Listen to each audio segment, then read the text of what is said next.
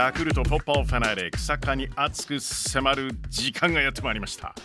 絶賛開催中 FIFA 女子ワールドカップオーストラリアニュージーランド2023日本女子代表日本の誉れなでしこジャパン残念でした、えー、準々決勝でスウェーデンに1対2で敗れました。敗退です、えー、その後大会は進みまして決勝は日曜日のスペイン対イングランドという組み合わせ。まあその前に3位決定戦スウェーデン対オーストラリアもあります。はい、えー、この時間今週も現地でなでしこジャパンを取材されましたフリーアナウンサー日比野真理さんにお話を伺います。日比野さんおはようございます。おはようございます。よろしくお願いします。お願いします。悔しかったですねスウェーデン戦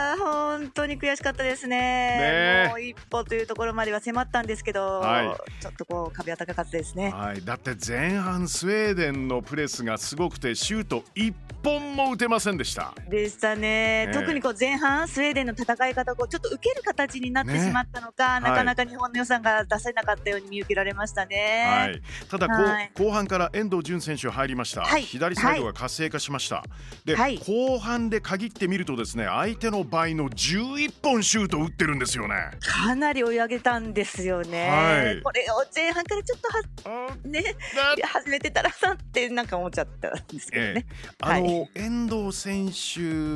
前半まなんで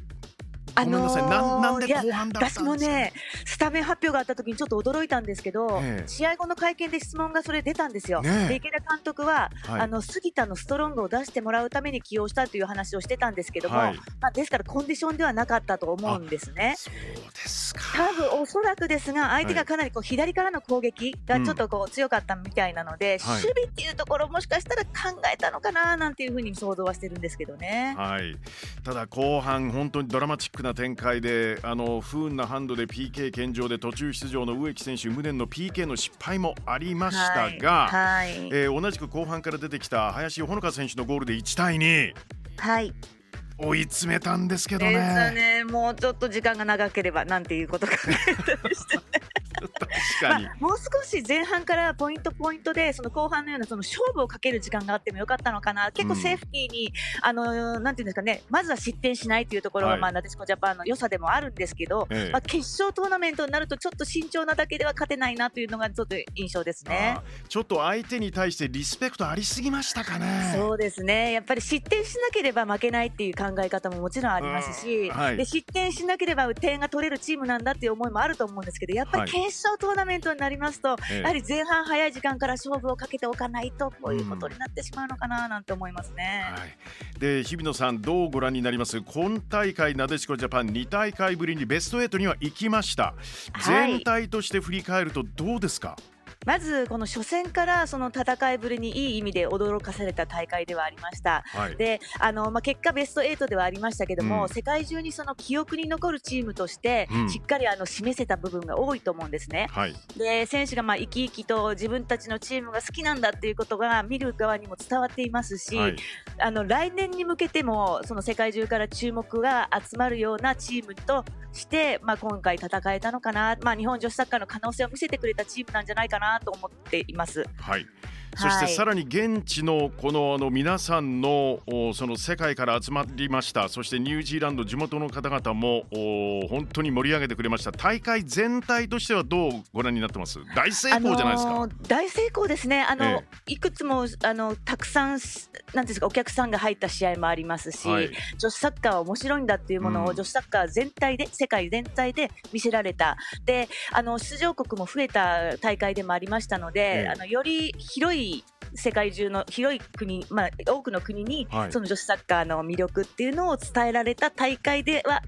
なかったかなと思います、はい、であと決勝と3位決定戦残ってますけど、ええ、かなり面白そうなカードになりましたので。そうですね。ねただどん,、どんどんでも日比野さんどんどんフィジカリティというかフィジカルな点でぐいぐい来てますし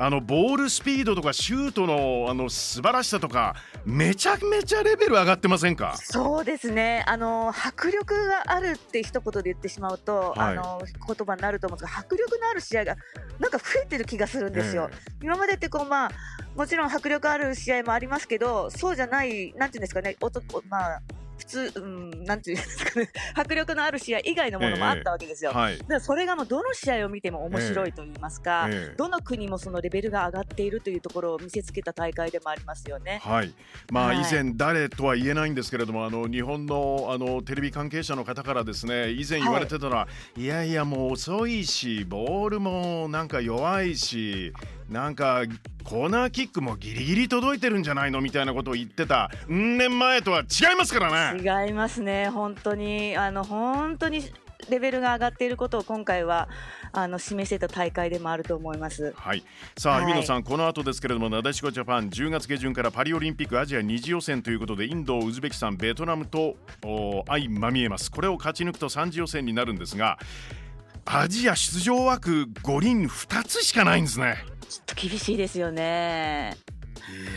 アジアは世界の難しさとはまた別の難しさがあって日本はこうアジアの中で強豪とは言われてますよね、はい、なので相手ももうかかってくるこう気迫が違うと言いますか、うん、一試合も気が抜けないというふうな試合になると思います、はい、でなでしこグループ C これはもう首位通過確実と思うんですけれども、はい、首位で突破しても3次予選で実はオーストラリアとの激突もありえるんですよねそうなんですよ。それが本当に重要なポイントでどこと当たるかっていうのが。ええオーストラリアはもちろんね皆さんご存知の通り今度3位決定戦ですっごく強いじゃないですか今、はい、そこと当たってしまうことだけは避けたいですよね、えー、正直なとまあただこれはあのグループ ABC とありましてどの、はい、チームが成績上位で2位通過で来てくるのかってことで全然変わっちゃうんですよね組み合わせが。そうですね。そうなるんですよね。だから1位通過と2位通過の上位がが来るんですけど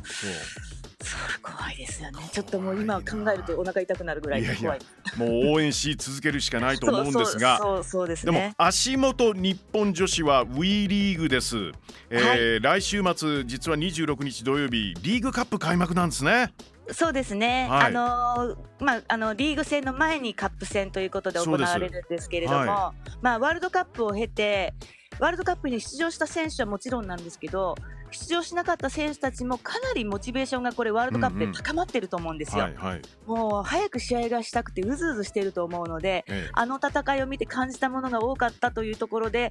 激しい戦いが見られるんじゃないかなというふうに思っています。はい、WE リーグカップですが、はい、6チームの2つのグループで総当たりでグループ首位が10月14日土曜日等々力陸上競技場で決勝短期決戦ですねこれ。そうですね。あのもちろんあのワールドカップに出場していた選手たちも出るとと思いますので、はい、ぜひこう生で見ていただきたいなと私は思うんですよね。はい。でそしてその迫力といいますかあのプレーを見ていただきたいです。はい。だってあのマイナビ仙台レディースの宮沢ひなた選手得点女王の可能性ありますからね。ねまだはい今のところまだあります。はい、なので彼女のプレーも見られますし彼女のスピードをちょっとまず見てほしいなと思います生で。もうポイント高しです。はい、えー、女子サッカー引き続き応援させていただきます。日比野さんあの本当に大会期間中本当にお世話になりました。またお世話になりますんで。どうぞよろしくお願いします。はい。失礼します。えー、すいません。音声かぶさってしまいました。勢いで、えー、FIFA 女子ワールドカップオーストラリアニュージーランド2023なでしこジャパン現地で取材されました。インタビューも素晴らしかった。日々のマリさんにお話を伺いました。以上ヤクルトフォッポーフェナリック